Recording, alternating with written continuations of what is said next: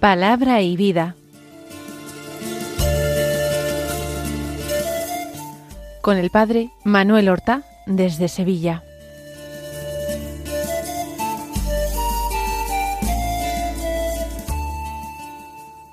En el nombre del Padre y del Hijo y del Espíritu Santo. Amén. Alabados sean Jesús y María. Muy buenos días, queridos amigos, oyentes de Radio María y seguidores de este programa Palabra y Vida. Hoy es el viernes de la quinta semana del tiempo ordinario, un viernes 9 de febrero. No celebramos de manera particular ningún santo, la memoria de ningún santo, tampoco celebramos de forma particular un aspecto concreto del misterio de Cristo. Pero nosotros celebramos que cada día el amor de Dios se derrama en nuestras almas. Cada día Él, con su infinita misericordia, derrochando sobre nosotros paciencia, comprensión, nos llama nos llama hacia Él, nos llama hacia una auténtica conversión. Y es la palabra de Dios que nosotros escuchamos y meditamos cada día, la ocasión, el medio a través del cual el Señor nos llama. Digamos con el salmista, ojalá escuchéis hoy su voz, no endurezcáis vuestro corazón. Vamos nosotros a escuchar la palabra de Dios que se proclama el día de hoy. Estamos leyendo y meditando el Evangelio de San Marcos. En el capítulo siete tomamos hoy los versículos treinta y uno al treinta y siete que dicen así.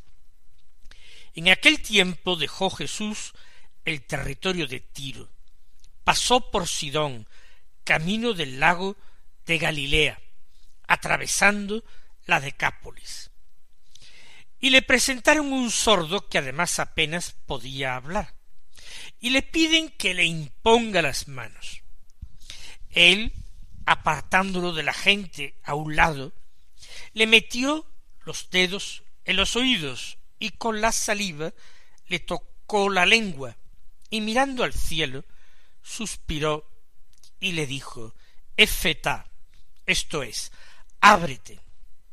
Y al momento se le abrieron los oídos, se le soltó la traba de la lengua y hablaba sin dificultad. Él les mandó que no lo dijeran a nadie, pero cuanto más se lo mandaba, con más insistencia lo proclamaban ellos.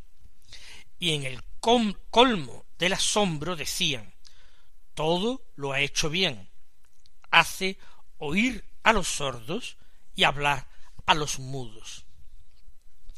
Recuerden ustedes el encuentro que Jesús ha tenido con aquella mujer fenicia, griega, de Siria, todo eso nos había dicho San Marcos en el Evangelio de la misa de ayer. Ahora Jesús se marcha del territorio de Tiro. Quizás aparte de este encuentro con la mujer fenicia y de la liberación de su hija, que estaba poseída por un espíritu inmundo, quizás ha tenido esa ansiada y buscada tranquilidad para estar con sus discípulos. Pero ahora se impone el regreso, el regreso a Palestina pasó por Sidón camino del lago de Galilea, atravesando la Decápolis. Si miramos en un mapa, se trata de dar un rodeo muy grande. No hay que pasar en absoluto por la Decápolis para ir desde el territorio fenicio camino del lago de Galilea. Jesús da un rodeo, se interna en este territorio de la Decápolis. Y allí le presentan a un sordo que además apenas podía hablar y le piden que le imponga las manos. Consideremos la situación.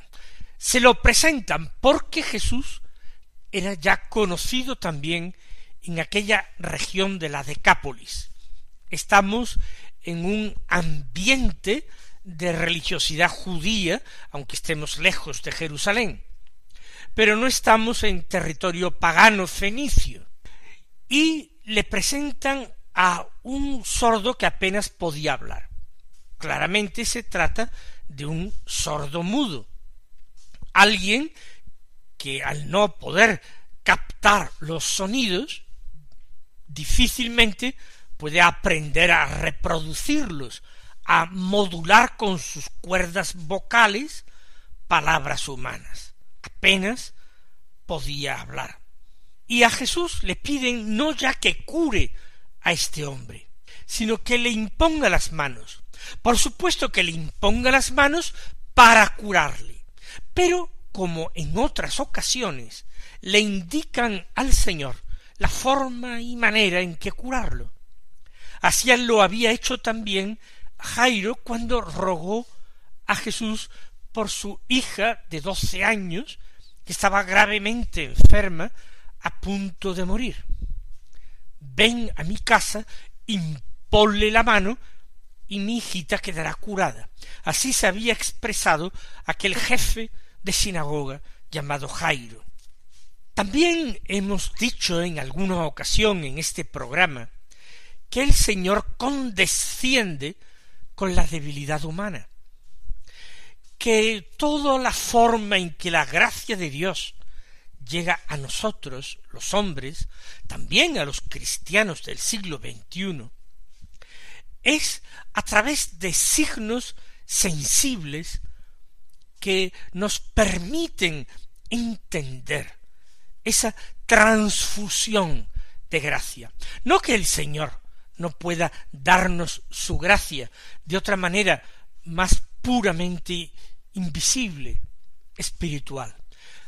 Pero en la intención de Dios que condesciende con nuestra debilidad, la forma usual de comunicación de la gracia se amolda a la estructura sacramental un signo visible, un signo sensible que se puede captar por los sentidos, al cual se une la efusión de esa eh, gracia de ese don invisible, que es la gracia de Dios, la misma vida de Dios que nos une a Él.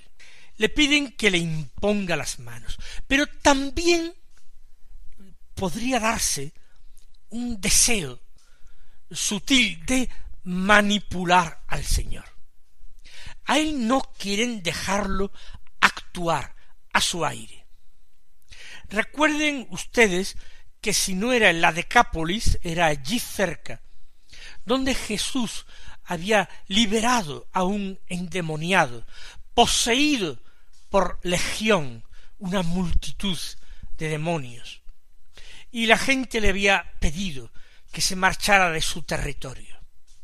¿Por qué? Porque la piedra de cerdos se había abalanzado por el acantilado hasta el lago y se había ahogado. De esa manera no quieren los hombres que Jesús ejercite su ministerio de curación, su ministerio de misericordia.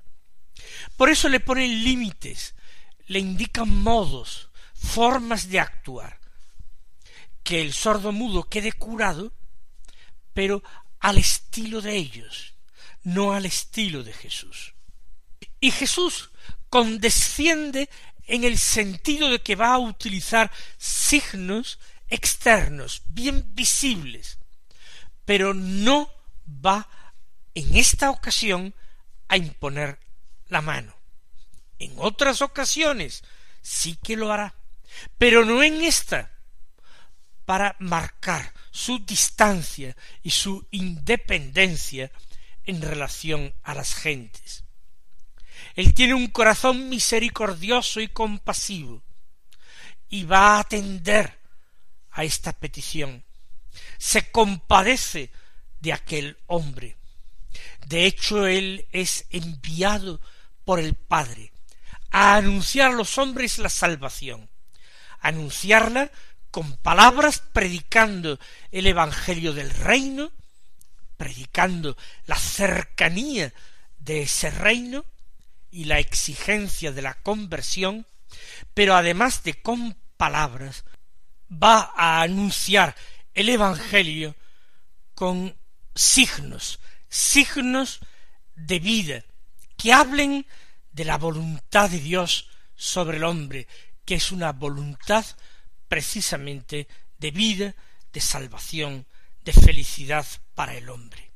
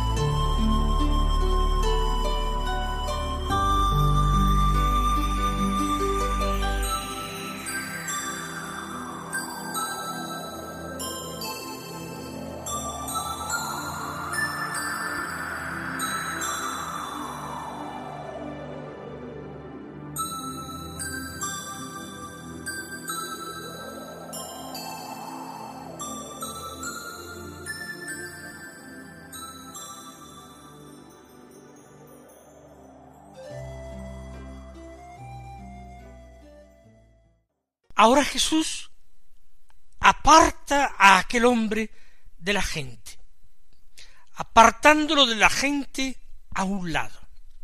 Esa distancia que quiere tomar en relación a la gente, no satisfaciendo sus deseos, sus deseos de que Jesús cure de una determinada manera, sus deseos de que Jesús haga un buen espectáculo en su presencia, pues los espectadores son echados a un lado. O mejor dicho, es Jesús el que se aparta con él de la gente. Y realiza un signo. Claro que sí, un signo mucho más complejo que una imposición de manos, que era un gesto de, de bendición, de súplica de la gracia de Dios sobre una persona. Jesús lo que hace es meterle en el oído un dedo, le metió los dedos en los oídos, y luego tocarle la lengua con su propia saliva. Toca aquello que necesita curación, abrir los oídos y los abre con su propia mano, con su dedo, porque el dedo de Jesús es el dedo de Dios, que representa el poder de Dios. Y la voz de Dios es como la voz de las aguas torrenciales, dicen los salmos. Y también nos dice la palabra de Dios, que todos los hombres podrán oír la palabra de Dios. Este no va a ser una excepción. Y el dedo de Jesús abre el camino del sonido de la palabra a sus oídos.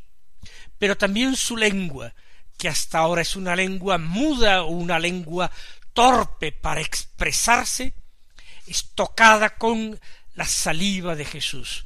Y si el roce con la orla de su manto curaba a los enfermos, que eran sacados de sus casas y alineados en la plaza o en la calle, para que eh, Jesús al pasar los curara, con mucha más razón este contacto, digamos, boca a boca la saliva de Jesús en la lengua de aquel hombre. Obra la sanación. Jesús, Jesús, mirando al cielo, suspiró y le dijo, Éfeta, esto es, ábrete. Jesús mira al cielo expresando de esta manera que es el poder de Dios quien hace el prodigio, que no vean los hombres ninguna forma de, de magia, que su misión no era ser un sanador, un curandero, sino que él había venido a realizar la voluntad del Padre y anunciar el mensaje de parte de Dios. Por eso mira al cielo y suspira.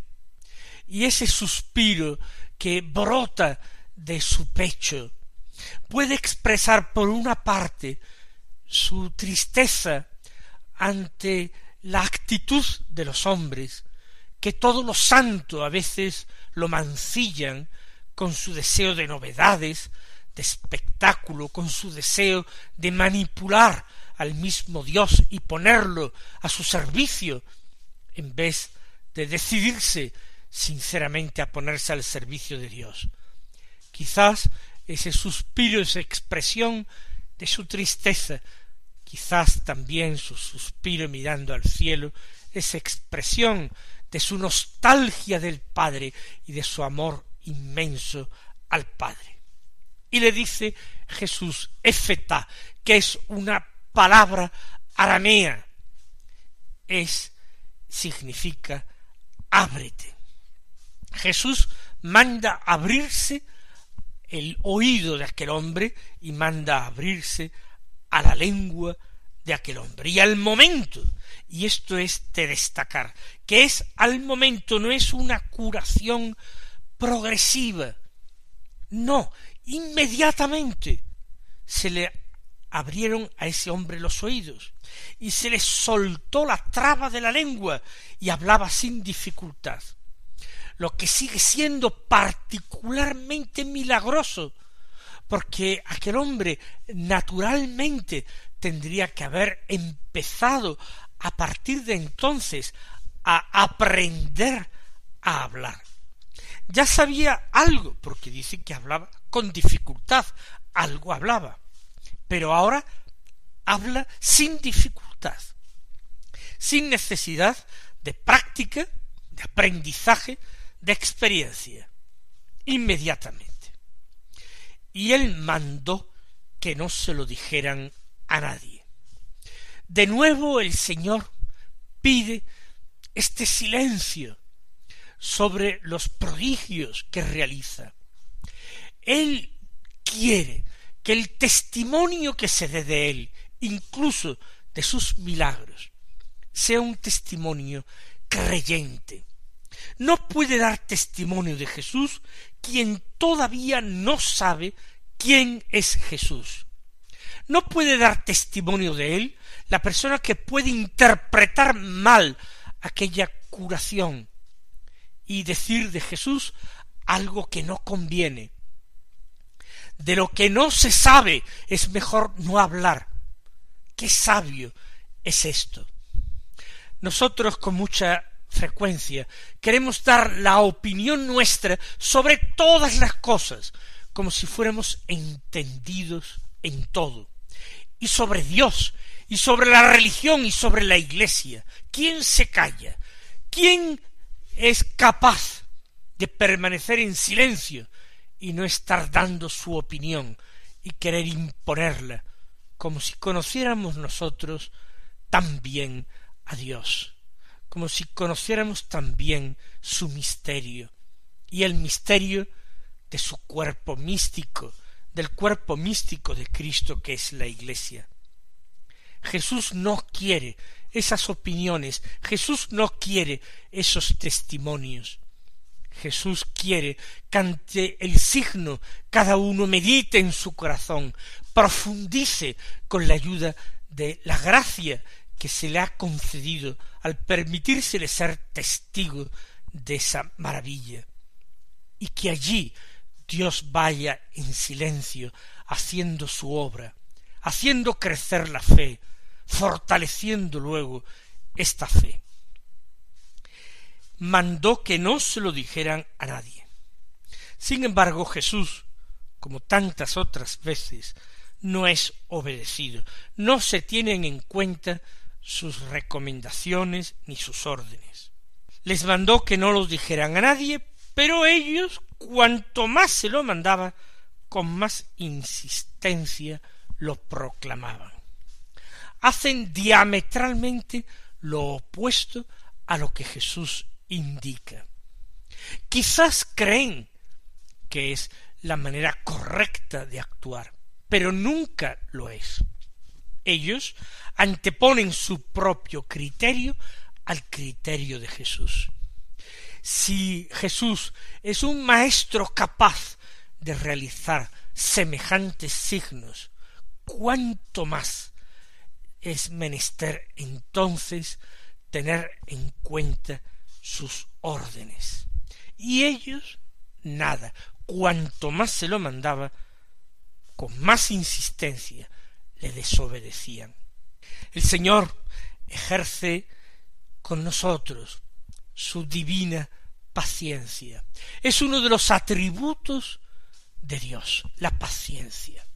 Porque Dios ama, y el que ama es paciente, porque el amor, ya nos lo decía San Pablo en su epístola a los Corintios, el amor es paciente.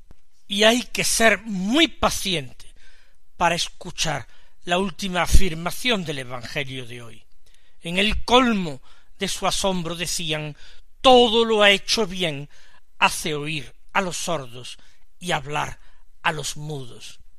Como si eso fuera lo único que hace el Señor bien, como si esa fuera la sustancia de todo aquello que habían contemplado, del testimonio que habían recibido, se quedan solo en lo exterior.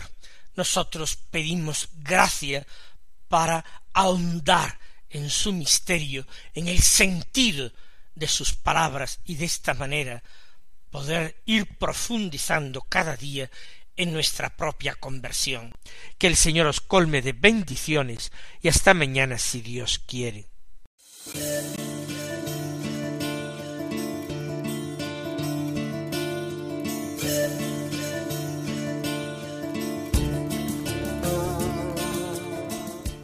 Han escuchado en Radio María Palabra y Vida, un programa que dirige el Padre Manuel Horta.